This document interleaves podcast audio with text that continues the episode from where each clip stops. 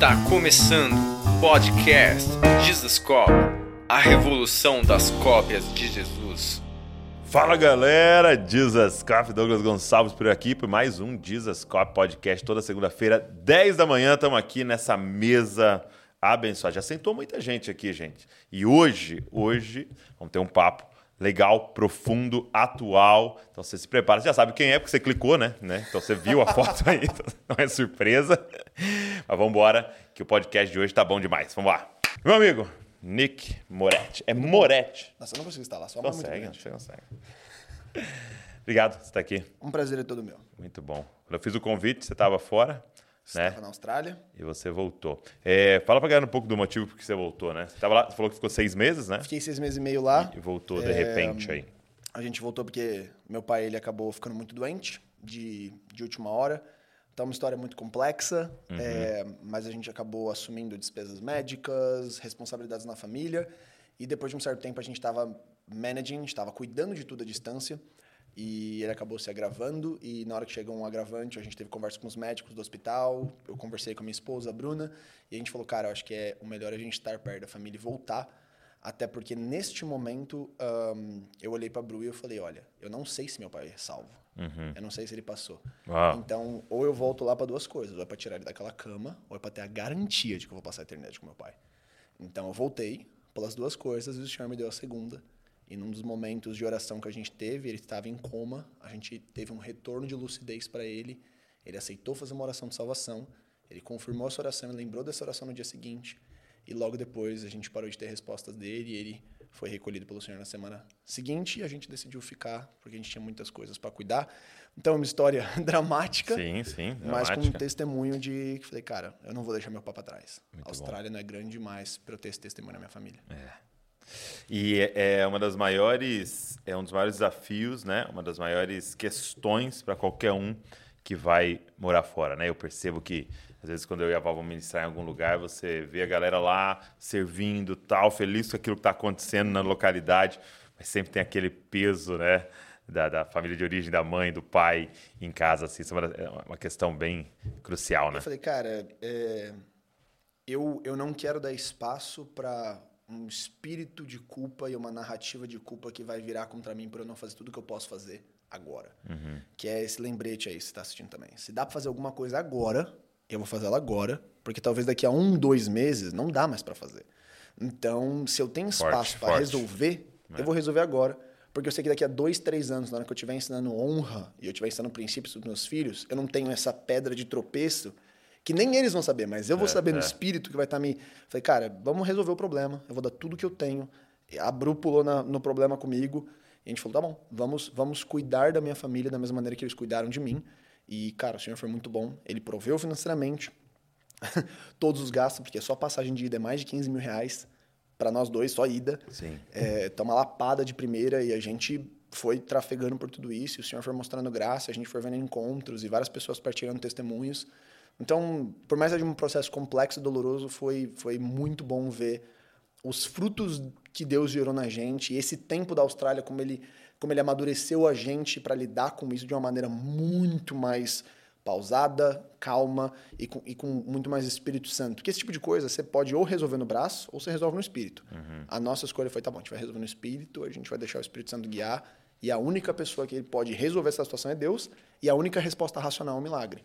Se a única resposta racional é um milagre, então tá bom, a gente vai confiar. Muito bom, muito bom. E estamos Isso aqui. aí, é isso, é isso.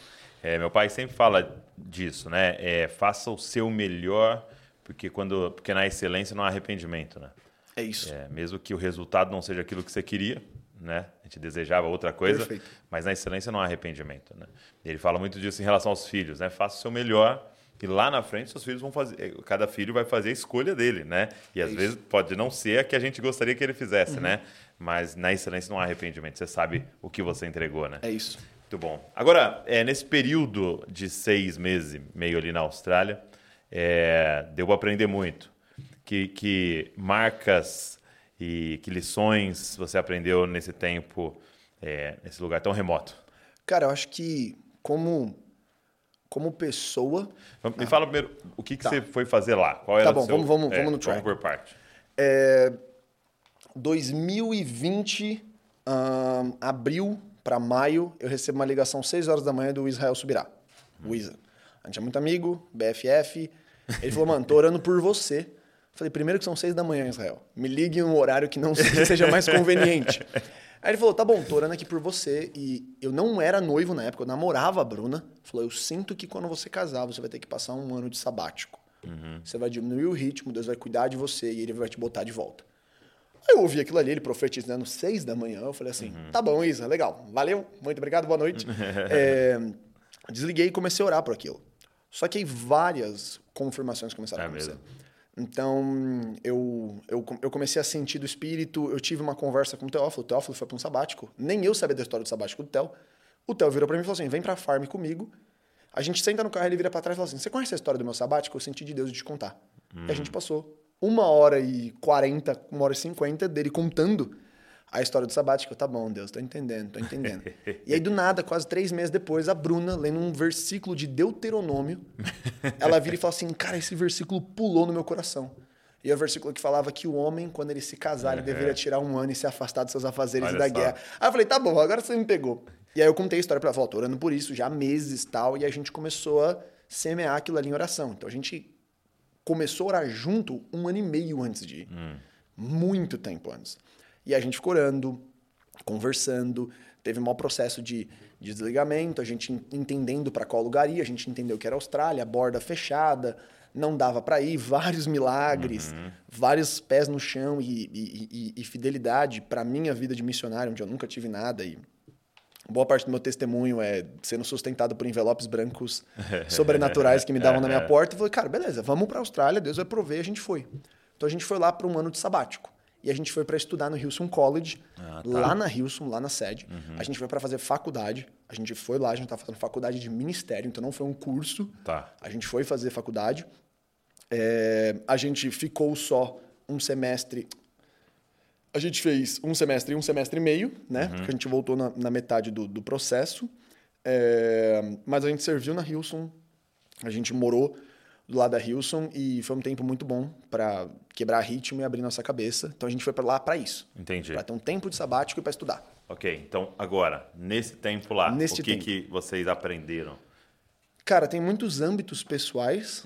Por ser de São Paulo, você não quer. Você vive numa rotina onde é muito louco. E lá, a Austrália, principalmente porque a Houston ela não fica na cidade, ela fica no interior. Então ela fica a 50 minutos de carro por via expressa. Se você pegar um dia da semana, dá uma hora ou mais até, da cidade para Houston. Ok. Nesse Foi lugar. na cidade de Sydney. Sydney, é, o, o centro mesmo de, de, de Sydney. A gente tava em Sydney, mas era tipo o interior de Ok. Sydney. É, então a gente tava. a gente tava por lá e você não tinha nada pra fazer. Porque todo mundo ia dormir, tipo, nove da noite tava todo mundo nanando. Cinco da tarde o shopping fechava. É mesmo? Café fechava. Então era seis da tarde, parecia um, um- um funeral. Não tinha ninguém na rua, não tinha nada acontecendo. Então isso obrigou a gente a reduzir para um ritmo que a gente vivia há muito tempo. Eu que tive burnout na época que tinha o bailinho, eu tive que sair do bailinho por causa de um burnout, tive quase um segundo burnout em 2020, sempre com uma tendência a trabalhar demais é, nesse ritmo. Deus pegou a gente, escondeu a gente, foi um tempo é muito louco, porque naquele ano era o ano do favor de Deus, que é uma referência à sequência de anos de jubileu. Então era esse ano, ano 50. O ano aceitável do Tudo Senhor. parava, exatamente. É, e foi louco porque esse ano em si, quando você vai pegar. É 2021. Dois- 2022. Não, foi, é, foi 2022 agora. Tá, tá. Tá. Então a gente foi lá, era esse ano, esse era o tema do ano. Não tinha acontecido ah, os escândalos, não tinha acontecido nada, esse era o tema para a entrada do ano. Beleza. Quando a gente chega lá e a gente começou a refletir e meditar em cima daquilo, esse é o ano que para Israel era o ano onde as margens eram diminuídas. Então é o ano que quem tinha muito tinha que tirar um pouquinho do prato e que quem tinha pouco ia ser quebrado num histórico de miséria. Então era um ano de reset. Era um ano de nivelar as bases e, e- e isso não é um ano onde você não vai pagar as consequências do seu mau trabalho. Não é sobre isso. É só porque eu não vou criar miséria estrutural e eu não vou criar riqueza estrutural. Então, o seu filho, ele é consequência do seu bom trabalho. Então, se você fez um bom trabalho, ele vai ter mais condição. Se você fez um mau trabalho, ele vai ter mal condição. Mas quando o, o sistema se perpetua, É. eu, eu então é uma correção. É uma correção de Não, margens. é genial, né? O jubileu é Então, uma coisa é- genial, né? É, é, quando eu Mesmo olho... porque é, quando você tem o jubileu, é, a pessoa não vai nem entrar no jogo de criar um império. Porque não faz sentido se daqui a 50 anos nós vamos mudar. Esse então é o ele, ponto. é, ele não vai nem explorar, né? Porque ele é um ano, ele é um ano de, de reconhecimento. Uhum. Ele é um ano onde você para, olha para você não ter nada, olha para você não ter tudo, e em qualquer uma das consciências você lembra que quem provê É. e que quem controla é o Senhor. Senhor. E isso, num- num- de maneira subentendida, foi a narrativa da Hilson esse ano até, de Deus tirando as margens. E Deus tirando as margens para mim e para Bru. Então, nas coisas que a gente tinha excesso, ele cortando, e nas coisas que a gente tinha em pouco, ele nos dando. E aquilo fez muito sentido pra gente. Então foi um tratamento muito profundo, porque a gente não era ninguém na fila do pão. Então, você não é líder, você não prega, né? você não faz nada. Você senta é, e, e- e se diverte. Mas o mais profundo pra mim foi que a narrativa do Descende fez sentido. Hum. Porque quando a gente. Eu participei do Descende, eu, eu organizei toda a parte de comunicação e Uhum. É mídia do mesmo? Descende. É, tava lá quando a gente lotou os estádios, comemorando, gritando na sala. Mas a gente falar, chegou a nossa hora Brasil, pra você que nasceu no Brasil, tá preso no Brasil, para mim, pra, Brasil, para mim que vim de Osasco é, e cresci no meio da quebrada, onde a galera troca tiro, onde você vê polícia abordando, onde os caras faz baile funk com duas mil pessoas puxando grau de hornet, fuzil traçado, você não, cê não sabe o que que é fora disso. E a gente lá tinha acesso a pessoas de dezenas de localidades. Então só na nossa sala tinham mais de 30 países. É mesmo. Então, e, e- e o que começou a acontecer? A gente começou a conversar algumas coisas que eram normais pra gente, que a gente via acontecendo em todo o culto de domingo. E, cara, a galera da- largaria tudo pra Pra ver uma vez é. aquilo que a gente vê todo domingo. E depois de um ano lá, é, não foi nem um ano, né? depois de seis meses lá, eu comecei a falar assim: peraí, agora, agora eu tô entendendo o que é chegou na sua, sua hora Brasil. Uhum. Porque a gente viu lá as pessoas buscando nos brasileiros e buscando nos latinos Uhum. um negócio que mais ninguém tinha. Então, o- a- a- o que eles pediam é, cara, nós queremos ver o Espírito Santo. E a conferência da Hilson, para quem assistiu ou acompanhou, ela foi inteira com Cash Lune e Chris Mendes, que é o pastor de América Latina, os caras dominaram o palco. Porque existe um reconhecimento de beleza, vocês carregam algo que nós queremos para essa temporada. E não é um negócio que só eles carregam, mas é um negócio que pra gente que é brasileiro é o natural, é, o normal.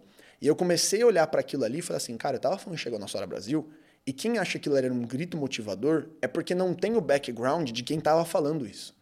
É de quem foi para fora, olhou o que os caras estão fazendo, olhou para dentro e falou assim, mano, Chegou só. em 2022, velho, a gente falava em 2001 da excelência, do negócio. Você olha para 2022, tirando a nossa margem de que a gente não consegue comprar os mesmos equipamentos que eles por causa de imposto, não tem mais gap de diferença.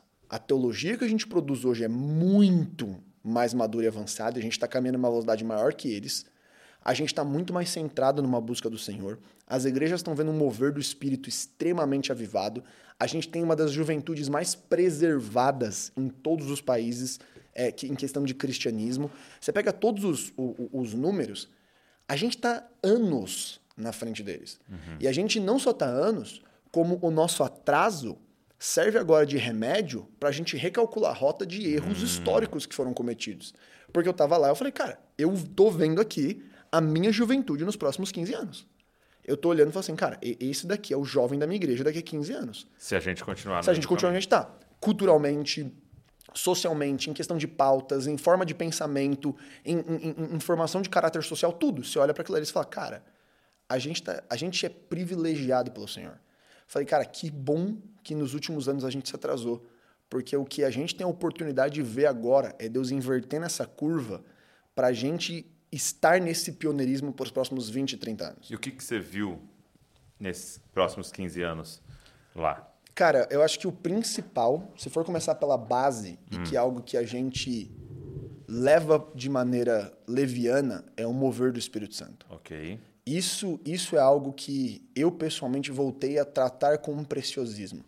Porque liderei movimento evangelístico, bailinho, a gente via gente levitando do chão. A gente via gente sendo curada em massa, a gente via cerdo, ce- cerdo, cego vendo, surdo ouvindo, é o cergo, é a mistura é. do cego com o surdo.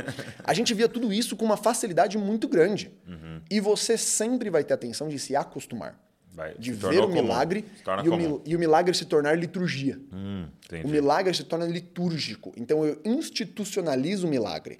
Agora, neste hora do culto, teremos um momento de É. cura. Então ele não é Até expectativa. tinha uma segunda-feira do milagre. Exatamente, não é expectativa de cura. Ele é tão natural que ele é E institucional. fica- vira quase obrigação também, né? E vira obrigação. Vira. Ah, como assim não teve milagre esse mês? É, só que a gente, lá na, na Austrália, cara, o, o último dia que a gente estava lá, a gente sentiu do Espírito Santo que ia derramar algo muito forte, estavam orando pela gente, e algumas pessoas começaram a ser batizadas pelo Espírito Santo e falar em línguas pela primeira vez é, lá dentro. E a gente sabe que aquilo ali é um negócio que não acontecia há anos no college, numa sala de aula. O, o que aconteceu na conferência deles foi que o Cash Luna foi ministrar. E pra quem já viu vídeos e stories do Cash Luna, eu tinha um bloqueio enorme com o Cash Luna. Fala assim, mano, isso aí é bobagem. Porque você vê os vídeos clássicos do Cash, ele colocando a Bíblia em cima do púlpito e falando, anda por cima da Bíblia. E a galera caindo, rolando. E você fica tipo, ah, tá bom, Deus, me perdoa se eu tô, tô assim e tal. E na hora que ele foi ministrar, eu fiquei com o mesmo coração. Falei, mano, não vai dar nada. É, Aí ele começou a orar, uma mulher na frente começou a fazer um ó, exatamente com esse som. Aí eu falei, ah, não. Ah, Jesus, trata o meu coração. E o Cash sozinho falou assim: se você está sentindo que isso aqui é mentira, pergunta para o Espírito Santo te tocar de maneira honesta. Eu não vou fazer nada, só pede para ele te tocar. Eu falei, ah, justo. Eu baixei minha cabeça e falei, tá bom, Espírito Santo, se é você, me toca. Em 30 segundos eu estava chacoalhando na cadeira tão forte que minha fileira inteira balançava. Eu fiquei tão bêbado, bêbado, completamente fora de mim, que eu rolei escada e não lembro. Eu fiquei sentado na terceira fileira do auditório, jogando dinamite nas pessoas, e eu não tenho memória disso. Eu tenho só que alguém falou, ah, Nick, você ficava assim, ó. tsh. Aí a pessoa olhava pra mim e fazia, BUM! E eu ria, ria. Atendi a minha esposa no telefone. Eu fiz tudo. Eu não lembro de nada. Eu sei que eu fiquei horas no chão e eu fiquei completamente fora de mim. Depois daquilo ali, a gente pegou os testemunhos, foi. Ele não encostou em ninguém, as pessoas rolavam das cadeiras. Foi um negócio muito, muito forte, foi muito visual, foi muito. Foi violento mesmo. E eu conversei com alguns pastores líderes e todos eles me falaram: cara, isso aqui não acontece de 10 a 15 anos aqui. A gente não vê isso aqui acontecendo assim de 10 a 15 anos.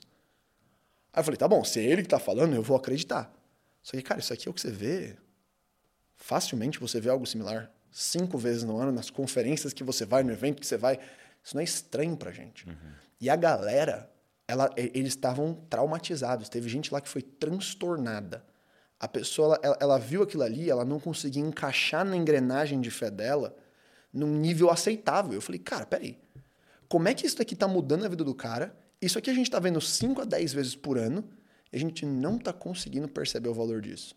Então eu fiquei remoendo, falando assim, cara, chegou a nossa hora. Chegou a nossa hora, não porque a gente é especial, mas porque Deus, por algum motivo, na sua santa soberania, está fazendo algo na gente que não está fazendo no restante do mundo, na mesma medida, na mesma proporção, na mesma agressividade.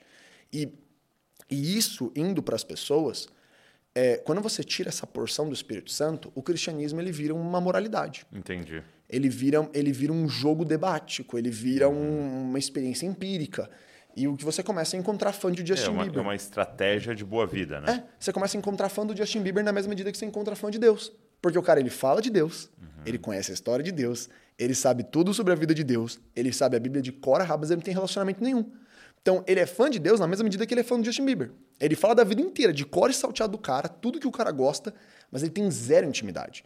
E a gente começou a ver isso, e isso parte até para onde a gente está caminhando de maneira global, para um, uma- um cristianismo não comportamental, liberal.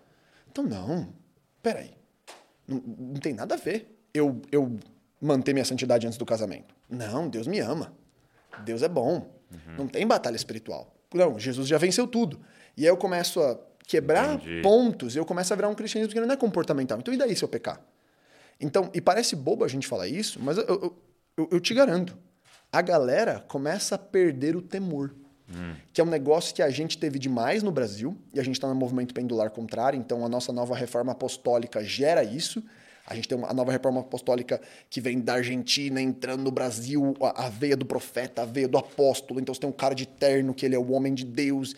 E isso, no excesso, cria uma outra, uma outra dimensão, que é, ah, eu não quero mais o cara. Uhum. Eu não quero mais uma liderança forte. Eu não quero mais isso. Eu começo a criar esses bloqueios. E esse bloqueio vai gerando uma teologia diluída, e não só diluída, mas é uma teologia onde eu não tenho temor. Porque eu cresci ouvindo que o cara fala, ah, o altar de Deus, ele tá lhe dando palco como um altar. Então, eu começo a ser leviano em tudo. Uhum. Então, eu não preciso respeitar o palco, mas eu não preciso respeitar a oração, eu não preciso respeitar o nome de Deus, eu não preciso respeitar a igreja, e eu vou diluindo, diluindo, diluindo, diluindo.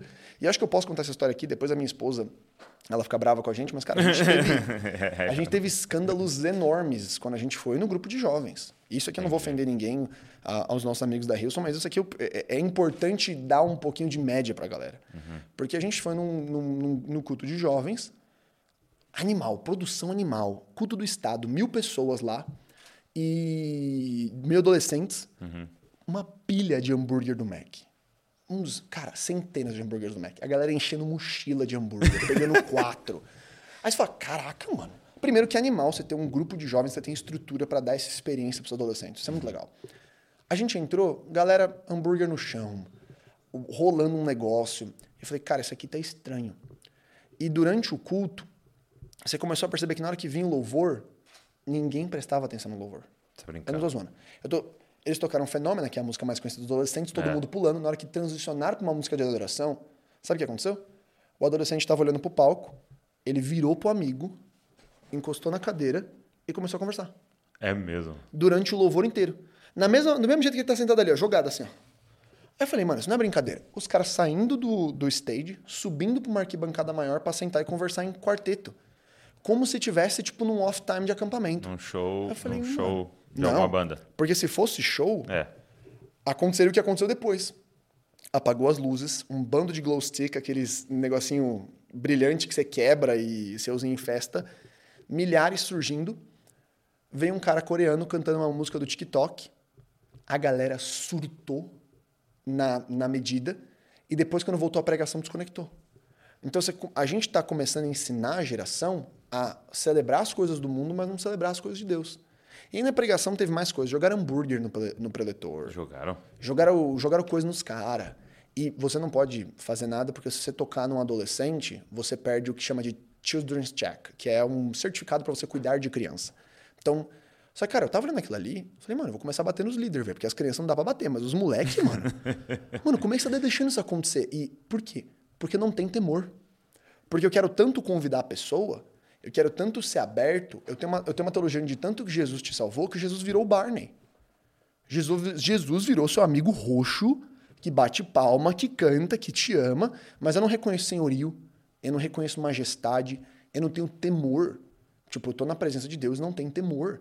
E eu falei, cara, isso daqui é o que a gente vai criar. Então Porque... Então você acredita que tudo começa com extinguir o Espírito Santo? Disparadamente. Desculpa o que eu vou falar, mas, cara, pega as taxas de. Pega as taxas das igrejas tradicionais batistas e presbiterianas de jovem nos Estados Unidos. Presbiteriano nos Estados Unidos vai acabar em 25 anos. Desculpa, se você é presbiteriano, não me odeia. É só estatística. Porque não tem jovem. Não tem adesão jovem. Entendi. No sentido de. Vai acabar no sentido de. O pessoal vai envelhecer, vai morrer. Não, porque assim, você tem as igrejas principais tradicionais igrejas aqui. A gente tem três igrejas tradicionais pentecostais e batistas, que eu não posso falar as denominações, porque, né? uhum, né? Uhum. Se você pegar os números delas, todas elas estão perdendo membros. Sabe por quê? Não porque não entra gente, mas porque a galera é velha demais e tá todo mundo morrendo. Uhum. Porque a gente tá aqui no Dizescope, a gente tá no Dunamis, e a gente cria uma impressão de que o cristão, ele tá com 28 anos e ele tá ali, pá, envolvido. Cristianismo no Brasil é a dona Neide, de 48 anos, classe C, cor preta, que mora em comunidade. Isso é IBGE. Uhum. Isso é evangélico no Brasil. Isso não é, e, e, e as pessoas se ofendem de falar assim, mas é isso. Evangélico no Brasil não é a nossa igreja legal, uhum. super moderna, com uma teologia atual, com um mover do Espírito Santo, com um LED bacana, com um microfone legal. Isso não é cristandade. Uhum. Então, eu tenho um movimento de desassociação que é idêntico ao movimento da Coreia, de desassociação geracional. Então, Exato. na hora que eu olho para esse movimento de, de desassociação e eu olho para as estatísticas do Barna nos Estados Unidos, eu tenho as estatísticas apontando para uma perda dos batistas e presbiterianos em número, porque a maioria das conversões deles vem de pentecostais que se convertem dentro das denominações, mas não de novos convertidos lá dentro, dentro de baixa idade. Então, o Brasil é um pouquinho fora da curva, porque a gente tem os movimentos neocalvinistas e essas coisas acontecendo, mas quando eu vou falar estatística, eu tenho igrejas que historicamente se você olhar daqui a 50 anos, existe uma grande chance dela ser uma igreja anglicana. Você fala como se ela fosse peça de museu. Uhum. Então, quando eu olho para isso, e, e, a, e a tristeza, como é um negócio de 10, 15 anos, a maioria dos pastores é incomodado de lidar com isso. Uhum. Então, eu tô indo para Houston e eu tô vendo uma juventude que não tá mais lá. Ela tá fisicamente, mas ela uhum. já deixou espiritualmente. Uhum. Eu tô indo para E é por isso que eles têm que fazer uma parada tão da hora, né? Obviamente. Não, já era. Não tem é, opção da pessoa aí, se não for aquela pilha de hambúrguer, aquele negócio brilhando, aquele, aquela estrutura absurda. Porque, assim, né? Eu sou suspeito, porque o movimento de adolescente que eu liderei, a gente pegava a galera curando enfermo. Uhum. E eu acredito que o que mantém o cara não é a sua boa explicação. É um toque da presença do Espírito Santo. É isso que gera entendimento. E se eu não carrego isso, se eu não sou um bom mordomo disso, eu não tenho nada para entregar minha boa pregação não é suficiente. Sabe por quê? Porque provavelmente online ele vai achar um pregador melhor do que eu. Uhum. Só que não só ele vai achar um pregador melhor do que eu, como ele vai achar um apologeta ateu melhor do que o pregador dele. Entendi. Então, quando eu entro no ciclo conteudista uhum. digital, que é mais a minha especialidade, eu tenho uma briga que não tem como ganhar. Uhum. Porque eu vou só subir na medida. Então, eu vou achar um cara que prega melhor. Aí eu vou achar um cara que rebate melhor. E eu, eu, eu fico naquele. Mas a experiência que, do toque profundo do Espírito Santo, que gera arrependimento e gera transformação, isso é um negócio que eu não fabrico no conteúdo. Agora, mas você concorda que é, o que você viu lá e que está acontecendo em vários lugares também tem a ver com o liberalismo teológico, né? Não, tem tudo a ver. Uhum. Porque, porque, assim, porque eu entendo o que você está falando de não adianta a gente querer ser conteudista e achar que só pregar corretamente vai acontecer alguma coisa ali, né? Mas, de fato, associar essa experiência com o Espírito Santo, é uma teologia sólida, real, bíblica, é, é fundamental. Né? Não, não, de maneira nenhuma sim, não sim, tem uma teologia sólida. Não, mas eu entendi o que você quis dizer. Porque o, o problema é quando a gente entra na busca de uma teologia sólida, porque antes da gente entrar nessa questão do, do liberalismo teológico, por que, que a enganação de eu só vou doutrinar as pessoas vai dar certo? Eu tenho a geração com o maior número de informação e o menor número de convicção na história. Uhum. O que isso quer dizer? Você vamos falar de política sem falar de política. Você vai falar com o tio Carlos de 40, que é de direita, uhum. ele não sabe os dados do candidato. Ele não sabe os dados do Brasil. Mas ele Convicto. é aquilo. Mano, o cara veste aquela camiseta que parece que ele é um super saiyajin saindo fogo atrás dele. Uhum. Você vai conversar com o jovem de 22. Ah, é que eu não sou nenhum nem outro. Não, peraí, peraí. Ah, mas é que eu sou de direita. Ah, mas é que tem. Ele começa a dar a ficha técnica. Uhum. Dos erros de fulano, do panorama histórico de ele ciclano tal, tal, tal. Muita informação. Ah, não, não, é que eu não sou de esquerda. Não, não, peraí. Então deixa, ele dá a ficha técnica inteira. Mas o que, que você é? Ah, não sou nada. Porque ele é uma máquina de repetir informação. Uhum. Eu sou uma máquina, minha geração inteira é uma máquina de repetir informação. A gente tem dado na cabeça, estatística, mas a gente tem Verdade. zero convicção. Tanto que, no que a gente está gravando no final de semana, a gente bateu o recorde de pessoas que não compareceram à urna. Por quê? Porque eu não vou me compactuar. Uhum. Eu não tenho nem decisão para tomar. Eu sou neutro. Uhum. Então, e eu tenho uma geração que é muito estudada, que tem, debate pelo debate, mas não cria nada. Porque, peraí, é uma geração que tem mais informação, então deveria ser geração com maior produção. Não. É a geração com menos convicção. Então, pera, da onde vem essa informação e o que, que essa informação está gerando? Então, é informação pela informação. Entendi. Então, quando eu vou, eu vou ver um mover do Espírito Santo, o cara não vem falar assim, ora por mim porque eu quero isso aí. Ele quer tentar pegar a base bíblica para me mostrar que a maneira que eu coloquei a mão tá errada. Entendi. Ele quer tentar pegar a base bíblica para falar, é Douglas, mas no episódio 84 que você teve aqui do podcast, no momento 22 você falou essa frase. Essa frase não condiz com Efésios capítulo hum. 4 no verso 26. Entendi. E aí você fica tipo, tá, mas esse não é o ponto. Uhum. Então começa a ter uma geração que ela virou roteirista. Ela virou hum, crítico. Hum. Ela está tentando pegar o ponto porque a informação se tornou commodity, mas muita informação se torna artigo de luxo.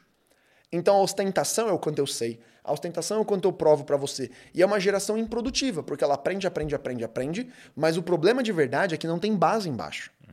Porque ele está ouvindo aqui eu falar da Coreia, do movimento. Ele não vai abrir o estudo do Barna. Vai. Ele vai repetir o que eu acabei de falar. Sim. Então eu começo a ter repetições de frases de efeito, repetições de dado e esse, é- essa- esse conteúdo mastigado que a gente solta para as pessoas. Então, porque quando eu falo que a doutrina não vai gerar, não é que a doutrina não vai acontecer, mas a doutrinação, sem que eu chegue e fale assim, beleza, cara, você quer falar de política? Você já leu Marx? Você já leu o Capital? Ah, não, então fica quieto. Faz esse bem para você. Você não tem capacidade para falar. Você nunca leu nada. Você tá debatendo um negócio que você é burro. Só que a gente tá com medo de falar, cara, você é burro. E tá tudo bem ser burro, mas admite que você é burro. Então, eu, eu- cê- ah, é que eu, eu acredito nessa teologia. Tá bom, você leu quem? O que, você leu? Que material você leu? Então, eu saio de uma, de, uma, de, uma, de uma juventude e de uma geração que abraçava a sistemática mais do que a Bíblia, para uma geração que abraça um podcast mais do que qualquer outra coisa. É. Então, Pior ainda. que- porque assim, beleza, eu prefiro o cara da sistemática, que vai ficar enchendo, mas vai ter pelo menos base pra falar um negócio, do que o cara que pegou o corte da sistemática, que postaram no Instagram, ele salvou no bloco de notas e ele usa isso para argumento. Então, o meu medo é que a gente tá caminhando para um ponto que é muito empírico. Então, a gente fala de conceitos, fala de princípios sem profundidade. A gente revisita coisas sem profundidade. E tem coisas que eu não consigo mais. que, que eu não vou conseguir trafegar com o cara sem ele ficar falseando. Então, o cara é um gênio no Instagram. Mas você senta na mesa com ele, não tem conteúdo. Por que não tem conteúdo? Porque a gente não faz a diligência do dever de casa. Eu preciso sentar meu bumbum e aprender. Eu preciso entender que não é apenas eu repetir o que o meu professor ou o que meu, o meu podcaster falou, mas eu preciso que aquela convicção entre no coração. Porque é informação superficial. Então a informação fica aqui, mas ela nunca desce para cá. Então eu me sobrecarrego, sobrecarrego, sobrecarrego, sobrecarrego, mas nada desce. Sim. Nenhuma informação gera transformação profunda. Então, uma oração que a gente fazia no college, na Houston, é que não seja apenas informação, mas seja transformação. Sim. Então, o meu medo é a gente tentar virar o jogo enchendo a galera de mais informação ainda, Entendi. mas essa informação não está descendo para cá. Nunca. Ela está sempre ficando na parte de cima. Então, quando a gente fala de uma teologia liberal, é porque gradativamente eu fui mudando os esforços é, e vem de concessões. Tudo vem de pequenas Ok. concessões. Então, e eu preciso começar a entender que, a gente, falando de Singapura, né? a gente estava falando antes aqui da conversa de Aham. Singapura. Singapura tem o Joseph Prince, Aham. que é o- um dos principais bastiões de hipergraça. Se eu for falar de hipergraça, eu preciso falar de Joseph Prince. Sim. Nossa, Nick, ele então é um monstro. Ele não é um monstro. Ele prega numa igreja em Singapura, onde se você fizer xixi na rua, você paga uma multa de 10 mil reais. Você tá falando com um, um povo que, cara, se passe o cara ele der mal na escola, ele vai ser deportado do país. Porque é um, é um país onde eu não tenho nada sendo produzido em agricultura, em pecuária, é um país de informação. É um país onde os maiores milionários, as maiores mentes estão lá, porque o que os caras produzem não é capital manual. É capital criativo. É um capital técnico, é tecnologia, inovação, é disrupção, é esse tipo de coisa. É isso que dá dinheiro. Então, as pessoas de Singapura que a gente conheceu, cara, tinha gente que parecia um esquilo. Porque era, cara, eu- preciso dar certo. Eu, eu preciso- eu preciso tirar 10 no negócio. Não, você gosta de mim. O cara tá buscando um nível de validação tão grande que você se sente suprimido. Você fica sufocado Aham. perto dele. Você fica, caraca, calma, calma, calma. A gente teve experiência de da pessoa ficar incomodada com o jeito que você tocava, com o jeito que você falava, com um- negócio que você falou. E o cara lembra, seis semanas antes, ai que você falou tal palavra na conversa. Você tá tipo, brother, tá tudo bem. Então, na hora que o Prince pega por graça numa cidade como essa, faz todo sentido.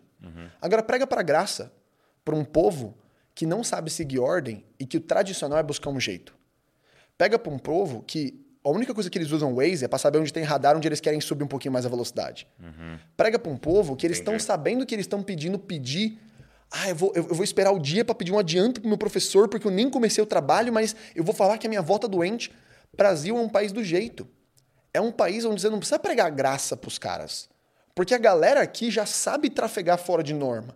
Só que você não precisa pregar graça. Mas você prega graça por graça por graça, você está importando uma pregação de um espectro cultural que não congrega com esse espectro cultural. Entendi, entendi. E você cria uma querer disruptura. repetir a pregação do Prince. Exatamente. Que é o que acontece, porque você lê o livro dele, você Uhum. está repetindo a pregação dele.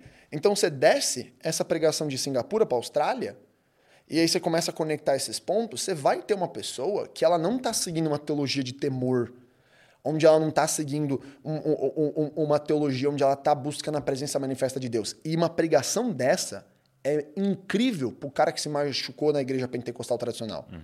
Você tem que. Onde usos e costumes era uma normatividade muito forte. Você teve aqui com o Davi Miranda, ele deve ter falado um pouco disso. Você dá um espaço para ele, mano, isso aqui é um sonho pro cara. Então, é, o, o que, que eu vejo? Eu vejo uma teologia se preparando no Brasil, que é uma teologia não comportamental, é uma teologia ideológica, é uma teologia que valoriza a justiça social mais do que a manifestação da, da igreja, porque, sendo mais grosseira ainda, a Bíblia nunca ela, ela dá uma ênfase à ajuda social.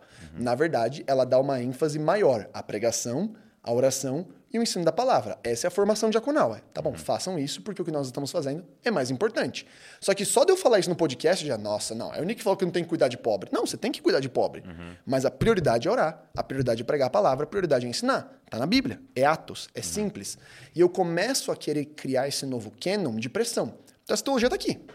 Entendi. Ela, ela vai vir. O que que mata ela?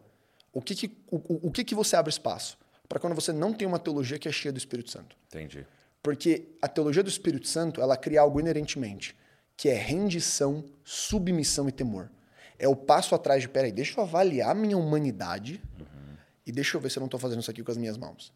Esse ato é o ato mais santo que a gente pode fazer nos próximos 20 anos. Porque numa sociedade de alta performance, numa sociedade onde a gente está toda hora tentando conquistar algo novo e fazer algo novo, sentar, colocar na frente e falar assim: será que isso aqui é o meu braço ou é o Espírito Santo? Será que é por força ou violência? Ou será que eu estou deixando o Espírito Santo agir? Será que a minha carnalidade está tomando espaço nesse púlpito para pregar? Ou eu estou dependente do Espírito Santo? E essa constante pergunta, essa constante redenção é o que mantém a gente afiado É no porque lugar. eu sinto que o que tem acontecido é, é tudo você é obrigado a comprar um pacote inteiro, né? Então você vai pegar uma linha teológica ou uma tradição e tal, então você vai andando nela tal, e aí acaba que tem um pacote, né? Então, se você é isso, tem que fazer isso. Então, se você se denomina tal coisa, então todo mundo denomina tal coisa, tem que fazer isso. Então, tem todo um pacote. E, e realmente eu sinto que nós precisamos depender do Espírito Santo, né? É isso. E a gente vai estar, às vezes, alguém vai falar, nossa, mas você, você se parece com tal tradição. E no outra semana você se parece com aquela outra. Mas porque o Senhor está nos guiando, né? De forma clara. Quando você olha para Atos, é, a gente chama de Atos dos Apóstolos, mas na verdade é Atos do Espírito Santo, né? Os apóstolos estavam ali só sendo guiados. Ontem nós pregamos sobre Filipenses aqui. E que Filipenses começa, a igreja em Filipe começa assim, né? Eles estavam indo para uma região da Ásia, o Espírito Santo, não, não vai pregar lá não. Indo para outra região, não, você não vai lá não. E aí ele tem uma visão, passa a Macedônia. Então você vê que é, é, é esse é, constante essa constante dependência, né? Faz muito É isso. sentido isso. Eu liguei para um amigo, né, um pastorzão, que é um, um pastor para nós aqui, o pastor Paulo Borges, e aí eu falei assim, pastor, é, eu precisava de um conselho, né? Estou com uma situação aqui, eu precisava de um conselho. Aí ele falou assim, ó, eu não dou conselho. Posso te falar o meu testemunho e tal. Ele falou, e aí ele disse assim para mim, eu acho que a palavra conselho não deveria ter plural, conselhos, né? Ele falou, porque na Bíblia, é, quando você tem a palavra conselho, está falando da trindade. A trindade forma um conselho. Então ele disse: você precisa, Douglas, buscar o conselho do Senhor. Entendeu? Você não precisa ver, tá, dentro da minha tradição, o que, que faz essa situação? Não, você precisa É isso. buscar o conselho do Senhor, essa É isso. dependência de Deus. O Richard Foster ele tem um livro que ele está tentando falar das seis tradições e trafegar em cima dela. E esse é um esforço, na verdade, nosso de entender que os ventos estão mudando. E os ventos estão mudando. E a gente está entendendo que as caixinhas que a gente criou nos últimos anos já não, já não servem mais. E isso é um negócio muito sensível para conversar, porque a- a- as pessoas mais, mais ligadas a uma tradição se ofendem. Mas eu pessoalmente sinto que a igreja que hoje a gente congrega, ela, ela não é a igreja que vai servir a, a geração alfa. Ela já não serve direito a Gen Z. Ah, Nick, nossa, mas a igreja não se adapta à geração. Claro que se adapta. Você vai numa anglicana? Tá, os, os- a galera anglicana episcopal vai ficar comigo. Mas, cara, você não vai na católica ortodoxa. Vo- Você vai numa igreja onde você está em parede preta. Ela é menos espiritual por isso? Não. Porque a liturgia eclesiológica não é normativa bíblica. E isso é muito delicado, mas... Cara, eu, eu não tenho Jesus falando assim, ah, tem a parede tal, tem a porta tal, faça o, o- negócio assim. Não, e isso é um, é um- é um exercício da igreja de discernir o lugar que eles estão, discernir a palavra e tentar honrar e glorificar o Senhor da melhor maneira. E o que eu sinto é que o que a gente está vivendo com isso aqui, a gente está na boca da prensa de Gutenberg. A gente acabou de ver ela saindo. E isso vai mudar a maneira que a gente se relaciona entre a gente, a maneira que a gente constrói a igreja, a maneira que a gente faz liturgia. E esse esforço mesmo que você falou é, cara, onde é que está o conselho do Espírito Santo sobre esse novo tempo? É, é, é para mim a direção. Porque existe uma mudança natural eclesiológica para atender uma geração. É... Quantos anos tem o seu filho mais velho? É, a Luísa tem a Lu. 11. A Lu tem 11, tá bom. Davi a Lu, tem 9. A Lu é alfa, por definição. Uhum. Com quantos anos ela pegou no celular, num tablet ou em alguma coisa? Ah, acho que um, dois anos. ela Um, dois anos, tá bom. Eu tive meu primeiro celular com 14 anos. Uhum. Com quantos anos você teve o seu primeiro celular? É, por aí, 16, provavelmente. Então tá bom. Se você for pegar eu e você, a gente foi educado digitalmente. Uhum. Então, eu mais do que você, porque meu celular era um pouquinho mais novo do que o seu. Então a gente foi Uhum. Tem educado. quantos anos? Eu tenho 24. 34. Então tá. Então só tem 10 anos de diferença. Então, eu fui educado digitalmente, você provavelmente teve um, um- um celular digital, um material, um, um, um, Era, um computador Nokiazão tal. que né? não era o Nokia tijolão quando você já estava na faculdade ou depois. Então você foi pós-educado digitalmente, eu fui educado digitalmente, um, um Gen Z ele foi criado digitalmente e um alfa, como a Lu, foi formado digitalmente. Então ela pensa com a tela. Sim. A tela é a extensão dela. Ela tem retenção de informação menor do que a minha geração. Sabe por quê? Porque tudo é Google. Não precisa, né? I take notes. Por que, que eu vou guardar alguma coisa na minha cabeça? Então, ela é uma geração de processo criativo. Ela não é só uma geração de processo criativo, quando é uma geração colaborativa. O que, que gera isso? TikTok é a maior ferramenta colaborativa. Eu não consumo conteúdo. eu cocrio conteúdo. Então eu vejo uma dança, eu imito a dança. Eu vejo uma trend, eu reproduzo a trend. Eu faço minha trend. Então é uma veia de mão dupla. Então eu estou tentando criar uma igreja que é uma que é literalmente uma plenária, porque o nosso modelo de igreja é plenário. Então o cara vai, ele senta, ele faz uma oração, ele assiste, ele bate palma, ele faz louvor. E o louvor tem três coreografias: joga o bebê, segura o bebê, coloca o bebê no coração, avião com o bebê. E ele fica assim, ó, assim, ó, o louvor inteiro. Uhum. Terminou, ele assiste uma palavra, pega uma nota, ouve, dá um aleluia, dá um dízimo, faz uma oração, vai para casa. Semana que vem, ele vai fazer exatamente a mesma coisa. Por isso que o esforço que a gente viu na Hilson, para mim, ele é genuíno. Sim. Ele é genuíno. Mas ele é o resultado do esforço genuíno sem o Espírito Santo. É. Esse é o ponto Que principal. pra mim aí é um esforço extra. Exatamente, porque eu tô virando uma força do meu braço. Sim. Então. E é leviano da minha parte falar, nossa, a Hilson inteira tá virando o braço. Não, tô falando da experiência que eu vi no momento que eu tava lá. É, e, e- e- até porque a Hilson São Paulo é completamente diferente, é uma. O Rafa que tá lidando é outra coisa. Por quê? Porque tem esse fogo brasileiro do amor, da paixão, e o Espírito Santo move lá dentro. Então, e, e isso não dá pra ver até quando você mistura tradições que não conhecem o Espírito Santo. Que é um, um- Quando eu tô com 34 pessoas na sala, e dessas 34 pessoas, cinco já tiveram uma experiência sobrenatural, levanta uma pulga na sua orelha, tipo, uau, o que, que tá acontecendo aqui? Como é que essa galera que tem a minha idade, ou é mais nova do que eu, porque tem 17, 18 anos, nunca teve uma experiência sobrenatural? Na verdade, a maioria deles às vezes nem acreditam porque foram ensinados contra. Você, ok. E ele vai começar a compensar, ele vai recompensar, ele vai compensar em outro lado. Então, quando eu olho para a igreja hoje, eu, eu- voltando para o movimento da Coreia, e voltando para o movimento de, de, uma, de uma teologia liberal, na hora que eu olho para a descendência da Coreia, eu tenho um avamento enorme que rompe tudo. Eu tenho o David Jong Cho, eu tenho a maior igreja do mundo sendo na Coreia, eu tenho uma geração que se converte em massa no milênio passado, só que hoje eu tenho uma geração que tem aproximadamente 3% a 2% de jovens cristãos na Coreia. Eles Então, perderam uma geração. Eles perderam, perderam. E aí o mais louco é, logo em seguida o que você tem? Você tem a, a gente está vivendo isso, isso, isso é um negócio que a igreja está falando pouco, mas os Estados Unidos ele já não é mais o centro do mundo e o centro do mundo está virando para o Oriente. China, Coreia, Japão, é uma pressão de décadas que vai virar economicamente e está virando culturalmente. Então o maior gênero do mundo hoje é K-pop disparado. O que Blackpink faz, o que BTS faz, o que essa galera faz, você não tem nenhuma outra banda no mundo fazendo e movendo de fãs. Só que, o, o, o que, que eu olho? Você não vai ser fã deles. Não. Da mesma maneira que os nossos pais não eram fã de rock. Então, hoje, ah, pra- perdão, Juninho, mas Oficina G3 é de tiozão. Porque a galera que ouvia Oficina G3 na época era jovem. Sei, exato. Então você fala assim, nossa, galera, ninguém de 70 anos vai falar assim, yes, oficina G3. não. só que eu olho pra hoje pra um K-pop e falo, ah, estranho, fora de mão, não faz sentido. Por quê? Porque todo movimento de, toda sucessão de tendência é jovem. Isso é beabá. O que, que acontece? Quando eu perco o movimento de sucessão de tendência, quando eu paro de olhar para a juventude, eu perco a igreja. Eu perdi a igreja. O que eu quero dizer com isso? Quem está ditando tendência em revolução mundial é a galera que tem menos de 24 anos. Tá. A roupa que você usa, ela não é roupa de tiozão. Ela já foi roupa de jovem. Só que o que, que acontece? Eu vou colocar meu boné e eu vou usar isso aqui. Já viu a galera que usava lacinho aqui na frente? Já viu ele pegar e dar um laço com isso aqui? uhum. Isso aí virou coisa de quebrada. Por que, que eu faço isso? Porque eu pego um boné muito maior do que a minha cabeça, eu espremo ele, consigo dar um laço com isso aqui, e o que, que acontece em todo movimento rotacional é, de moda? Eu pego um traje. Então, esse boné, vamos dizer que esse boné é novo. Coloquei ele na cabeça e inventei um jeito de usar ele. Um cara chamado Cool Hunter, que é o que as marcas maiores têm, ele vai identificar aquilo ali, olhar e falar assim: peraí, aquilo ali é fresh, aquilo ali é novo. Ele vai jogar isso aqui para uma marca de luxo. Então você vai estar vendo a Louis Vuitton, Gucci, alta costura e alta moda de pioneirismo reproduzir.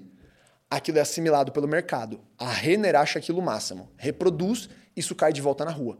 Então tudo que começa na rua vai para a grande moda, cai para a moda mainstream, volta para a rua. Mas na hora que volta para a rua, as pessoas que criaram desse grupo de tendência já rotacionou e, Já e não tá mudou. usando mais. Só que isso daí antes demorava 10 anos para acontecer. Hoje esse movimento acontece em 3, 4.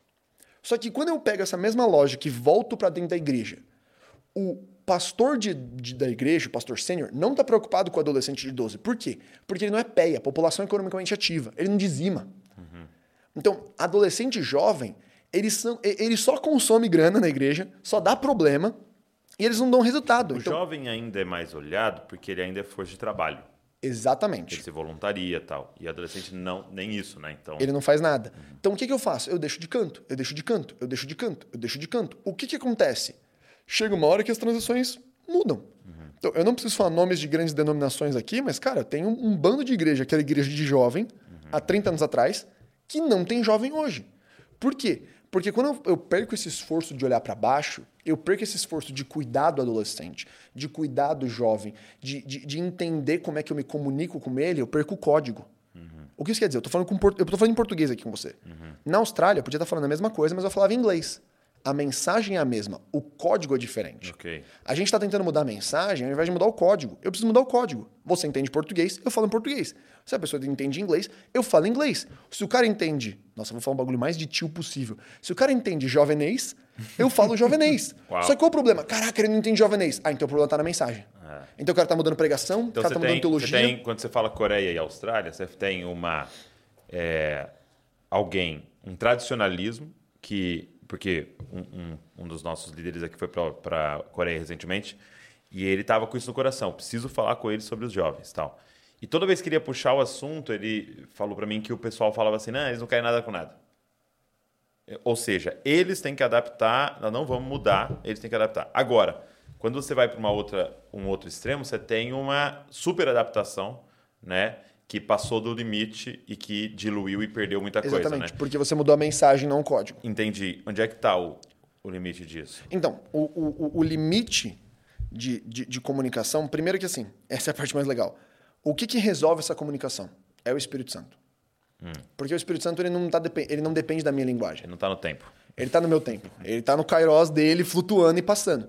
Então, na hora que eu dependo do Espírito Santo como o principal mecanismo da minha reunião, como o principal fator, como a principal pessoa do meu evento e do meu grupo, eu já ganhei metade do jogo.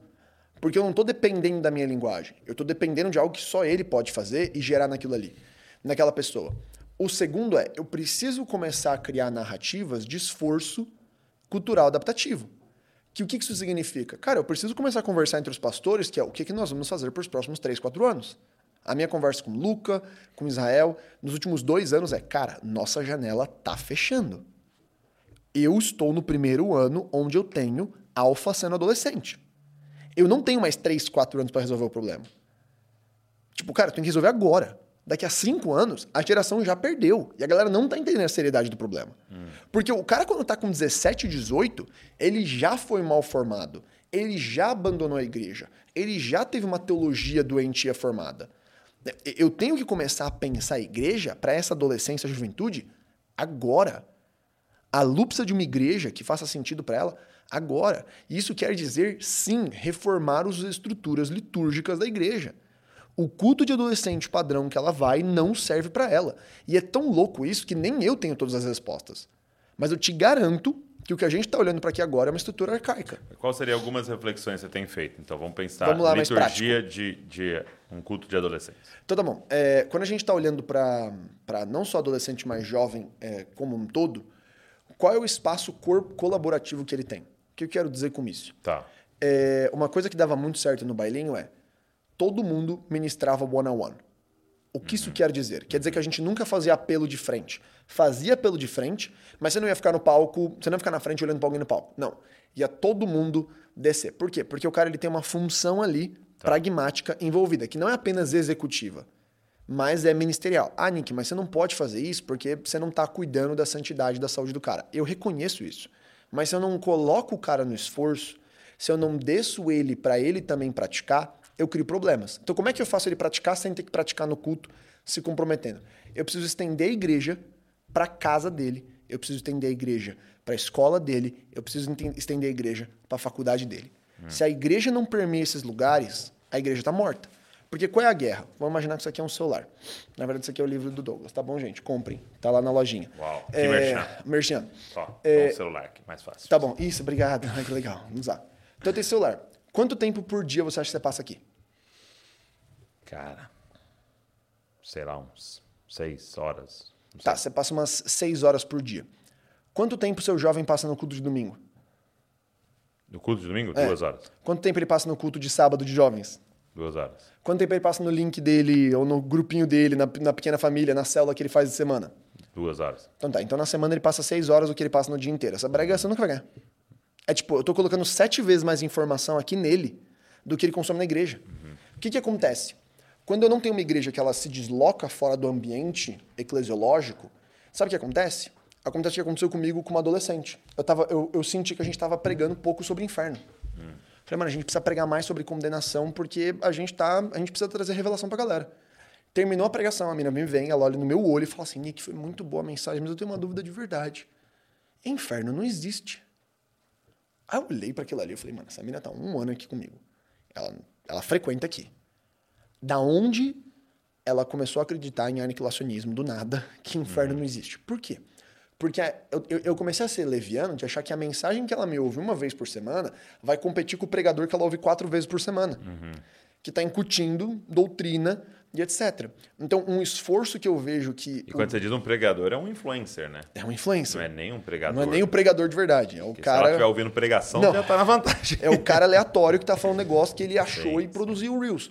Por que eu digo isso? Porque existe uma necessidade, até mesmo da, do, do Dunamis como movimento, do Desescope como movimento, de falar, cara, quais são as estruturas narrativas e de conteúdo que as pessoas que, que consomem a gente, elas consomem e como é que a gente ampara a igreja nisso. Tá. Por quê? Porque talvez a igreja não vai ter a mesma estrutura para produzir um podcast bem legal como esse, com gente uhum.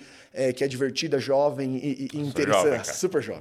é, talvez ela não vai ter esse espaço. Então, peraí, Sim. como é que eu trafego nisso para ajudar? Por quê? Porque na hora que a igreja não permeia o dispositivo celular dela, eu perdi o cara. Hum. Eu preciso parar de pensar ministério como estrutura de culto e evento. Eu preciso parar de pensar a igreja como promoção de evento semanal. Eu preciso pensar a igreja como discipulado integral. Onde eu estou permeando a vida do cara, onde eu estou junto com o cara e eu estou criando Fora. esse espaço de família. Então, o primeiro ponto para mim é dissipação de conteúdo.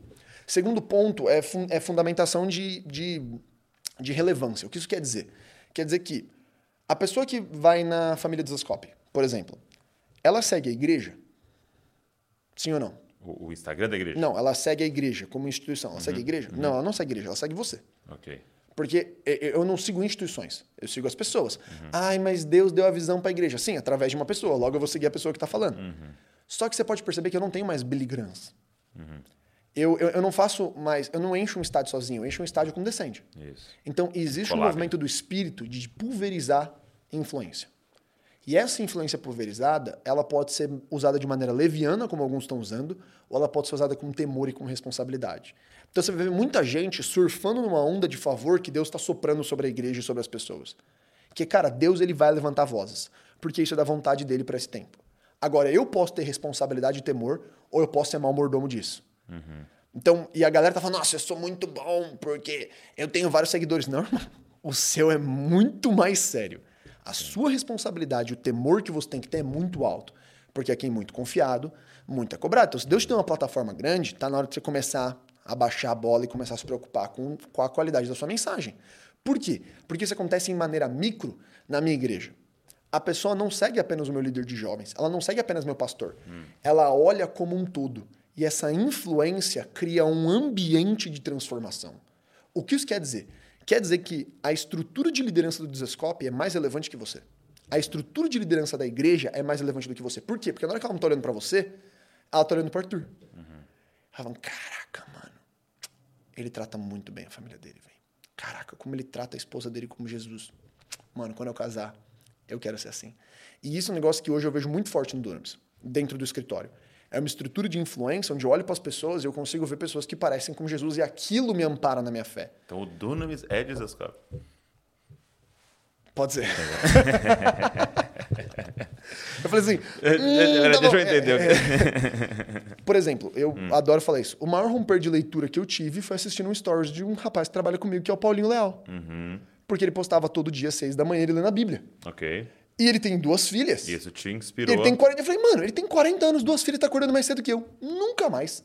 Eu ter a pachorra de acordar mais cedo. E eu aumentei meu tempo bíblico Simplesmente porque eu falei, cara, esse cara tá me inspirando. Então não foi numa pregação no domingo não que foi. aconteceu, né? E, e, isso é louco, porque, peraí, Nick, você tá falando que o stories dele teve mais influência do que uma pregação de você? Sim! E por mais que seja grosseiro, não é que a pregação tem um valor maior, perdão, um valor menor. É que a influência precisa ser diária. E aquilo é pregação, né? Isso em sua é. essência. Então, o, a estrutura de influência ao, meu, ao, redor do meu adolescente, do meu jovem, ela dita a qualidade da minha comunidade. Uhum. Que leva ao nosso terceiro espaço, que é discipulado 360. O discipulado não pode ser em estruturas de encontros semanais. O discipulado tem que ser vida na vida, pele na pele. Um grupo forte de jovens é um grupo que ele não se encontra no, no final de semana. Ele se encontra.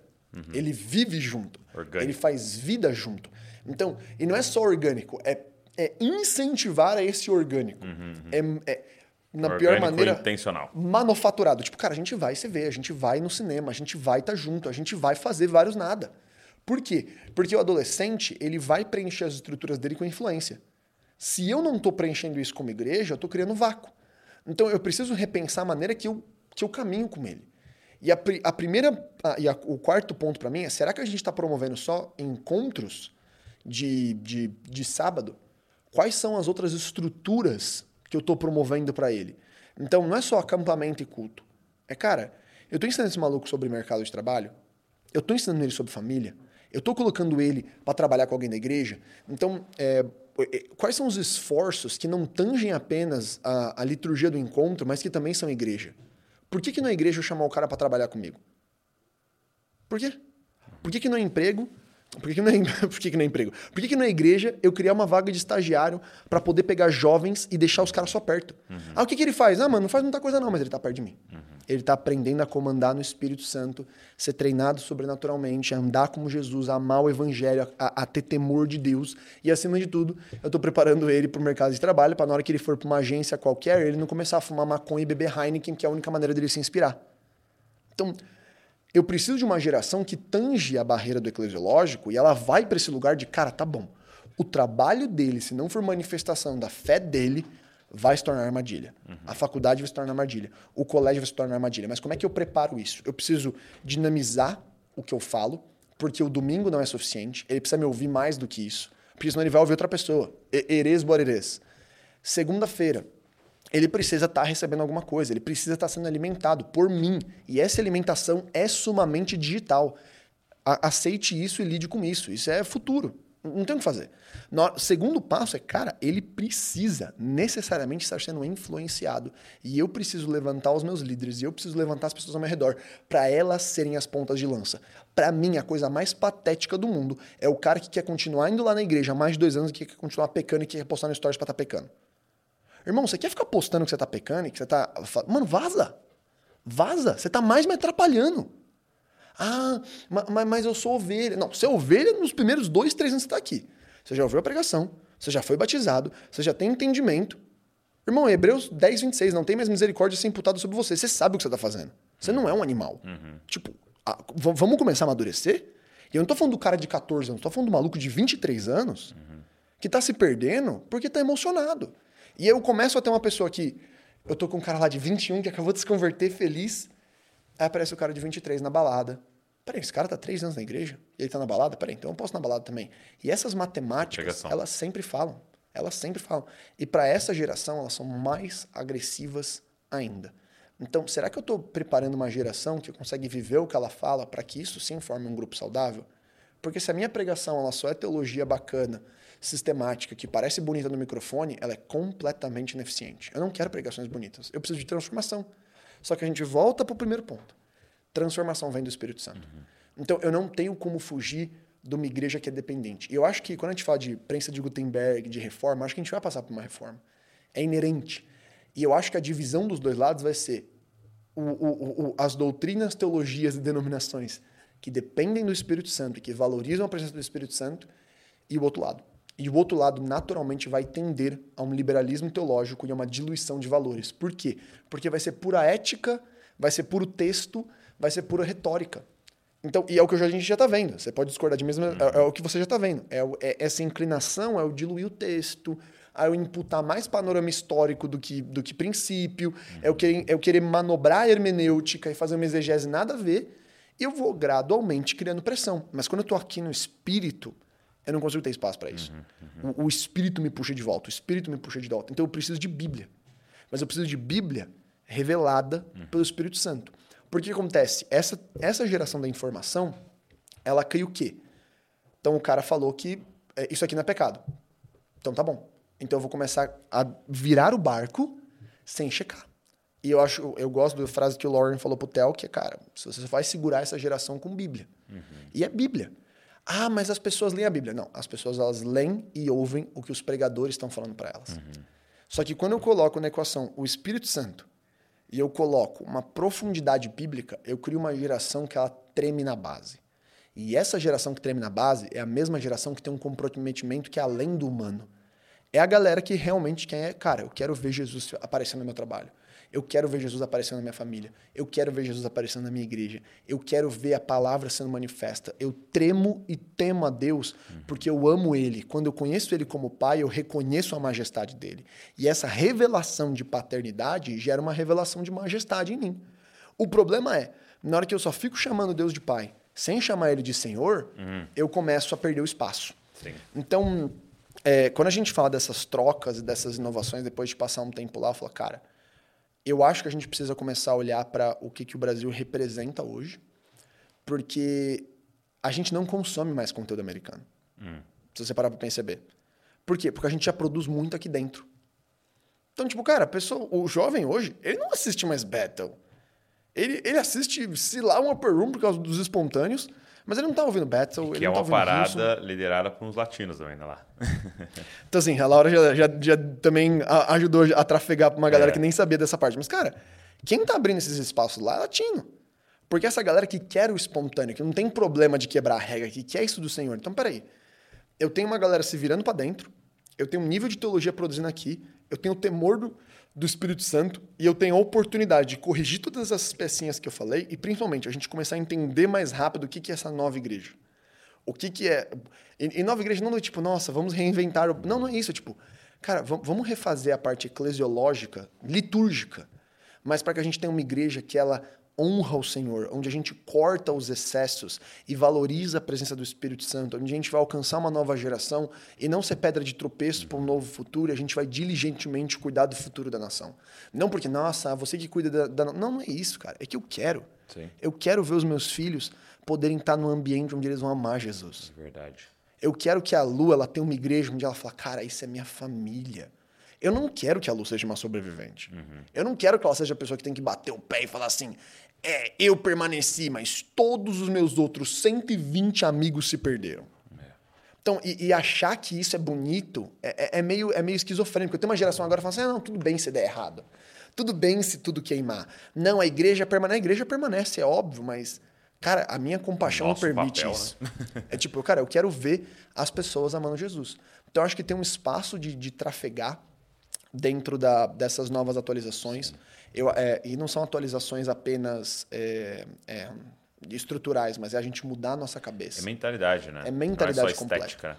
É, você, você falando, me, me, lembrei de uma coisa que a gente fala bastante aqui, é, e é até, na verdade, a nossa fala no encontro de novos membros da, da, da família de Zascope. É, Efésios 2, Paulo ele, ele, descreve a igreja de três formas, né? Então ele, dá, ele usa três ilustrações para falar o que é a igreja, né? Ele fala que a igreja é uma família para o pai, um corpo para o filho e uma morada para o espírito. É isso. Né? E você falando, meio que vai passando por essas três coisas, né? Porque família para o pai fala muito da nossa comunhão e da nossa relação muito mais profunda do que o que a gente está vivendo. Porque, como frequentadores de domingo, é, a gente virou só um jargão falar, ô irmão, ô irmã, né? Mas a, a ideia ali no Novo Testamento era verdadeiramente esse cara é o seu irmão. É isso. É a sua irmã. Então, uma, uma, o pai que é uma família. Quando você olha na perspectiva do filho que está em missão, né, ele quer um corpo, ele quer membros. Né? E membros não é uma carteirinha do clube, né? Membros é eu tenho uma função nessa parada aqui. E aí você falando do TikTok, né? Então todo mundo tem. Seja você uma unha ou seja você o coração. Você tem uma função ali, né? É, sendo um pouco mais. É, mais dunamis em sete esferas, isso faz sentido porque eu não tenho espaço para todo mundo na igreja. Uhum, e eu preciso sim, começar sim. a entender isso. E eu preciso começar a pioneirar ministério fora da igreja. Eu preciso que o cara sinta o mesmo frio na barriga e amor dele trazer o evangelho para dentro do trabalho dele, para ele trazer o evangelho para dentro da faculdade dele, e ele reconhecer que aquilo é ministério, e o pastor reconhecer que aquilo é extensão da igreja. E é o corpo de Cristo. É isso. Indo, né? Cara, eu celebro quando eu vejo líder de jovem que tem uma ala inteira só para grupos dentro de faculdade. Uhum. É isso. Cara, vai lá, pega. Você tem três pessoas de uma faculdade, faz os caras fazerem algo lá, pastoreie eles, cubra sim, eles sim, em oração, sim. dê apoio a eles. Por quê? Porque não tem espaço na igreja para todo mundo servir. Então, vai ter mas, sempre a galera de espectador mas ali. Mas tem espaço suficiente no reino para todo mundo operar. Muito bom. Então, a, a, essa nova geração, ela não quer ser eclesiástica, ela quer ser eclesia. Uhum. Ela quer ser assembleia de membros do Uhum. reino. É. E, e eu gosto do termo de eclesia, porque eclesia, na, no, pegando bem estruturalmente romano, é, se você for ser mais vulgar, ela é um organismo produtor. Porque ela, ela é um conjunto de pessoas que promovem debates, soluções e ações para conseguir criar uma dinâmica com intenção. Uhum. Então, quando Jesus se apropria desse termo grego, na mesma medida que ele se apropria de apóstolo, que é um outro termo também familiar romano, ele está pegando termos culturais mega agressivos, porque são termos domi de, de, dominação. Então, pro judeu é tipo, caramba, oxi, você tá, você tá usando um termo que me oprime como, como, como, como forma? Não, por quê? Porque a eclesia não é uma reunião. Ela é esse organismo produtor do reino. Uau. E a gente tá virando assembleia espectadora. É. E essa geração tem no DNA produção. Sim. Essa gen dessa geração tem no DNA pioneirismo e criatividade. A Lu consegue chegar por definição, por base dela de mentalidade, duas, três vezes mais longe do que eu e você. Sim, sim. Porque a cabeça dela é preparada desde a gênese para eu preciso fazer, eu, eu, preciso operar. E o que eu preciso ensinar eles não é fazer mais, é a ser. Sim. Na profundidade, eu preciso revelar a identidade. Eu tenho uma geração que não tem identidade. É, então, que foi a brincadeira que, que a gente estava fazendo antes, vendo no Instagram de, do, de uma pessoa que a gente conheceu, que era uma, um outdoor de marca. Então, a minha identidade virou meu Jordan, a minha identidade virou minha, minha, minha, camiseta, a minha identidade virou meu boné, porque isso daqui revela meu valor. Uhum. Só que na hora que isso aqui não é mais meu valor, mas eu tenho um valor fincado, a parte de fazer é natural. O que eu preciso dar é pista para essa geração correr. E isso é a maior frustração que eu vejo da galera hoje que tem mais ou menos entre 15 a 21 anos na igreja. É meu pastor não me dá pista. Eu, eu, eu quero fazer, eu quero construir. E, e, e, o pastor tá certo porque ele fala, mano, mas ele não, ele não tem maturidade. Uhum, uhum. Ele não tem base. E, e, o que você tem que entender é, eu sei que ele não tem maturidade de base, mas, irmão, arranje alguma pista para ele correr, porque se ele não correr aqui, ele vai o quê? Ele vai pro mundo e ele vai virar militante, ele vai virar ativista, ele vai construir uma ONG, ele vai empreender, ele vai pegar essa energia, ele vai pegar essa natureza dele, que eu creio que é um espaço do Senhor, e ele vai colocar em outro lugar. Então, é, eu preciso muito bom, muito bom. criar uma igreja que é eclesia no formato produtor para uma nova geração. Que a gente fez aqui, né? Pensando então nessas duas primeiras partes, principalmente, família para o pai e uma é, um corpo para o filho, a gente, no último domingo, todo último domingo do mês, a gente não tem mais reunião no prédio. Que da hora. A gente foi pra, só para as casas, né? Então a gente ceia nas casas. Então a gente tem um culto ao vivo, né? 10 da manhã, e tá toda a igreja nas casas. Porque primeiro eu estou comunicando, se você não está disposto a misturar a vida com a gente, você não está querendo ser igreja, né? E aí segundo é porque agora para porque para fazer o culto eu preciso é, ministrando, né? A pessoa que vai pregar e a banda, praticamente. Você conseguiria fazer o culto. Agora eu preciso. A gente tem 25 casas é, aqui na região e, e fora os do uhum. online. Então você tem que ter, você tem assim, tipo, 100 pessoas tendo que trabalhar para que aconteça. É isso. Você está dando pista, né? É então, assim, isso. O cara iria lá para ficar sentado, mas agora ele, ele é o cara que vai fazer o culto, ele vai ministrar a ceia, ele vai apresentar uma criança e a gente está Isso é louco porque incrível. a gente tem espaço para crescer e pirar a cabeça ainda mais, porque vamos dizer que a gente vai ministrar e dar uma palavra de conhecimento, uma palavra profética. Se eu estou no microfone, eu vou dar espaço para três, quatro pessoas Isso, subirem lá. Exato. Agora, imagina se eu uso a minha plataforma digital para criar um lugar onde cada pessoa que sentiu alguma coisa do Espírito Santo pode subir naquilo ali. Eu crio uma nuvem de palavras, eu consigo confirmar aquilo ali e eu consigo estender aquilo ali para a igreja. Uhum. Então eu tenho mil pessoas num salão onde elas têm acesso a o que todo mundo está discernindo, porque o corpo discerne a profecia uhum, uhum. e eles estão discernindo junto. Então, isso é bem mais brisa, uhum. mas eu tenho espaço para começar a achar esses sim, caminhos de, cara, sim, como é que sim. a gente pode usar as ferramentas que Deus deu da mesma maneira que a prensa de Gutenberg é uma ferramenta para ter papel que é impresso e é uma revolução enorme, como é que isso daqui vira extensão dos fundamentos e princípios bíblicos para a formação de igreja? Esse, para mim, é o esforço pioneiro que a gente está confiado nessa, nessa hora agora. E, e, e, aí você pensa, né? Uma família para o pai, precisamos de comunhão profunda, uhum. né? Levar esses caras à comunhão profunda. E aí um corpo para o filho só que quando você olha para esses dois exemplos, você ainda tem outras instituições que vivem isso. É. Então você tem uma torcida organizada que os caras são irmãos, mano. Tem uma gangue ali que os caras Mata são mais irmãos eles, que é? nós aqui. Entendeu? E você tem vários grupos em missão. O próprio exército, um time, é, e tem, eles têm uma missão, têm funções, cada um vai fazer uma coisa e tal. Aí entra o terceiro ponto, né? Que Paulo coloca, que aí é só a igreja, né? É Mas igreja. vocês são uma morada para o Espírito. Né? E aí a gente não pode abrir mão da manifestação do Espírito, a manifestação da presença de Deus quando nós estamos juntos ou quando nós estamos é, é, é vivendo. Né? Então, Concordo. É, você falando, me lembrei muito disso, né? Dessa, é, dessas, dessas três coisas numa tensão, né? Porque a gente pode querer ser só comunhão e perder muita coisa, a gente pode querer ser só missão e, perder, e querer só experiência, mas essa tensão dessas três coisas rolando. Ela, ela vai fazendo a gente ser, ser esticado. Um exemplo disso prático é que, na época que eu estava na faculdade, eu gastava minhas sextas-feiras numa praça de São Paulo chamada Praça Roosevelt, hum, que a galera do One gosta muito e é, esteve muito lá. Part... Estava lá com eles várias vezes, mas boa parte do que eu fazia aí com, com o pessoal para andar de skate, eu nunca andei de skate, nada que fosse decente, eu sabia subir em cima, mas sempre me achei muito skatista. É, e a, gente, a gente tinha duas estratégias. A primeira estratégia era menos sobrenatural. A gente via um bloco que dava para fazer um grind, bater e tentar fazer, e a gente batia errado para cair. Então eu caía na frente das pessoas, e qualquer bom brasileiro, na hora que alguém cai na sua frente, você fala o quê? Opa, tá bem? Ô, irmão, tudo bem? Tudo bem. Aí já fala assim, opa, tudo bem, meu nome é Nicolas. e já começava a puxar aqui o papo com o cara. A segunda era a mais retardada, é. que é onde você depende da morada do Espírito Santo. A gente chegava na roda, todo mundo fumando maconha, e todo mundo comendo pizza de 10, que é 10 reais a pizza, tomando catuaba selvagem, chegava na roda e falava assim, cara, pô, eu queria falar de Jesus pra vocês e tal. Obviamente todo mundo ia negar, você tem que olhar pros caras mais bêbado e falar assim, ó, se ele ficar sóbrio, eu posso pregar para vocês pelos próximos 40 minutos? Se ele não ficar sóbrio, eu pago as próximas rodadas para vocês. Ou eu dou um tapa no seu back. Sempre funcionava. Os caras, ah, tá bom, vai lá. A gente colocava a mão na cabeça, a gente tirava o Espírito Santo, vem, traz sobriedade agora, traz lucidez, tira todas as toxinas em nome de Jesus. Bom, o cara voltava. Só que não tem como você disfarçar quando o cara volta. Porque o cara tava assim, ó. Aí ele faz assim, ó. Aí você começa a rachar o bico. E todo mundo trava. Aí tem uns que levanta assustado e etc. Cara, a gente começou a falar assim, beleza. Porque o cara que tá ali na Roosevelt é o cara ou do Mackenzie, ou de alguma faculdade, ou o cara que é de humanas. E se eu for falar história, filosofia, mano, o cara vai me engolir. Ele vai pegar a peteca aqui, ó, pá, pá, pá. Eu falei, mas, mano, tem um bagulho que ele não consegue.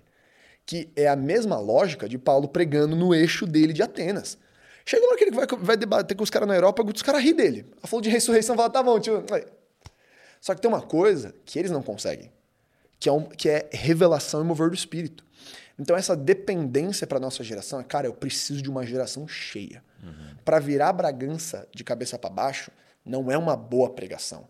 É a manifestação do Espírito Santo. E o que vai manter ela virada de cabeça para baixo é uma boa pregação. Mas eu não posso inverter a ordem. Então, o que faz as pessoas virem a Jesus uhum. era o mover do Espírito, eram os milagres e as curas. E o que faziam elas voltarem transformadas era a pregação de verdade do eu vi, Evangelho. Eu vi um cara falando assim para mim: os mestres precisam voltar a uma posição de explicar o sobrenatural que está acontecendo biblicamente. Perfeito. Perfeito. É isso. Porque hoje eu, eu, eu movo o sobrenatural e às vezes o, o rapaz de igreja está mais me preocupado a perguntar. Não, não, mãe, Douglas, como é que funciona esse negócio de oração por cura? Peraí, peraí, você quer orar por cura? Não, não, eu só quero a base bíblica. você fica, mano, mano, você tá me tirando, velho. E isso, é isso. É como se só ler a, a bula do remédio fosse curar é ou isso. só ler o, a tabela nutricional fosse alimentar. Né? E, eu, e, e eu vejo isso, cara, eu falo isso com muito temor valoriza a porção que Jesus está colocando sobre o Brasil. Cultive isso. Mas cultive isso como a coisa mais preciosa. Por quê? Se tem algo que Deus derramou sobre nós, como, como, como um grupo, como um todo, para esse tempo, é que a gente tem uma porção de unção que nos próximos 20, 30 anos você não vai ver em nenhum outro lugar. Cara, é impressionante como lá eu tinha que me esforçar para ver milagre. Eu me esforçava para ver milagre. Porque você chegava lá, Cara, é uma, é uma atmosfera tão opressa, é um, é um espírito de incredulidade tão grande, que você precisa quebrar tanta coisa hum. para ver, um, pra, pra, ver um negócio acontecendo. E aqui, parece que o céu não tá nem aberto. Parece que fizeram uma via direta, não tem nem pedágio e tem até teleporte. Porque na primeira semana aqui a gente começou. Eu fiquei seis meses lá sem fazer nada. Depois de seis meses eu comecei a dar algumas palavras de conhecimento. Metade a galera negava. E a gente orava por cura e metade não acontecia nada. Chegava aqui, mano, a pessoa tá com a muleta, ah, tira a muleta agora em nome de Jesus. Pum, voltava. Parecia que a gente estava em outra atmosfera. Então, cara, tem um negócio sobre nós, tem um negócio aqui. Existe algo que Deus preparou. E eu, e eu acredito que essa revolução que a gente vai viver, aqui é a incubadora perfeita. Uhum. Aqui é o lugar perfeito para isso ser o Ignite. E isso vai sair para fora. Uhum. E a gente vai carregar essa unção. Então, na hora que a gente pega essas profecias uh, que falaram sobre o Brasil, é muito fácil a gente levar isso apenas como levianidade ou até mesmo como chacota. Mas eu, eu, eu voltei com temor. Sim. Eu voltei de tipo, cara, Deus está fazendo algo precioso. Eu quero fazer parte disso. Eu acho que agora é um grande trabalho nosso é o que você disse de uma cura da identidade, né? É isso. Porque a gente vai ter que começar a ir para os lugares não mais como o cidadão do terceiro mundo, né? É, de um país mais pobre e aonde você meio que olha de baixo para todo mundo e tipo nos ensina nós vamos ter que, não, sem soberba, claro, com muita humildade, mas ir para os lugares como o rico. Né? É isso. Como o rico, porque disso que você está compartilhando com a gente, nós estamos no país mais rico do planeta é hoje. É. Dentro da que nós consideramos verdadeiramente riqueza, né? Que é a riqueza espiritual. Então você não pode mais ir para os lugares tipo, é, e aí? É com cabeça de importador, não isso, exportador. Exato. Chegar lá e falar, que nós temos algo para vocês. É isso. Estão preparados? É isso. E, e, e o mais louco é, é algo que as pessoas não esperam que a gente tenha. E essa é a grande surpresa desse tempo.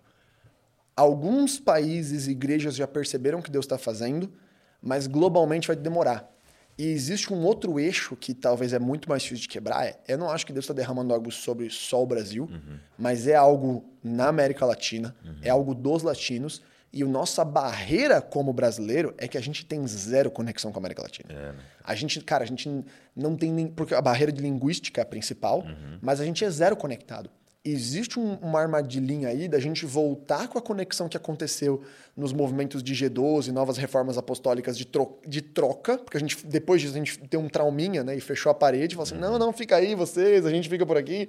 Mas que abrir isso de novo, porque Deus vai florescer algo pro restante do mundo e, e, e lidar com isso com, com um temor, porque o, o, o, tempo meu e da Bru foi um tempo onde a gente viu o cara Rev Zacharias caindo, é, que o Rev Zacharias, que é era o maior apologeta vivo, que te, tinha mais de 200 contatos de casa de massagem no celular dele, um negócio escandalosíssimo, e outros nomes. Depois da cena, a gente falou assim, cara, eu não quero ser a pessoa onde Deus me dá uma plataforma muito grande onde Deus me deu uma responsabilidade muito grande e eu estou sendo roubado nas pequenas concessões é, e, e eu não vou ser um bom mordomo. E eu acho que é isso que eu pessoalmente vi na minha geração. Metade dos caras que começaram comigo e que estavam lá atrás, na época que que estava todo mundo começando no YouTube, etc. Você pode dizer, cara, tem uma galera que foi roubada nesse percurso. Uma galera que foi roubada. E o, o que eu acho que dá pra gente aprender, principalmente a sua geração pra mim, é proteja a gente de ser roubado também. E vamos proteger a próxima de ser roubado como nós fomos. Porque quando Deus está fazendo algo muito grande, o diabo não pode parar o que ele está fazendo. Uhum. Então ele começa a saquear one by one. É uma pessoa por pessoa. E ele não saqueia na falta, ele saqueia no excesso. Dizer, o, o, o Ravi foi saqueado. Todos esses nomes que a gente viu, os escândalos morais, sexuais, de corrupção de dinheiro, não são escândalos do, da falta, uhum, são uhum. escândalos do excesso. São as pessoas que perderam o banquete porque a vida estava boa demais. Então, ah, vem pro banquete, né? Que eu tenho. Não, tenho. Eu comprei um. Ganhei um boi. Uhum. Eu tenho um terreno. Eu tenho, então, eu tenho coisa demais no meu prato. E que a gente não seja a geração que está buscando uma prosperidade, um sucesso, um alívio emocional, um romper de Deus, porque a coisa mais preciosa o Senhor já derramou sobre a nossa nação, que é a presença manifesta dele.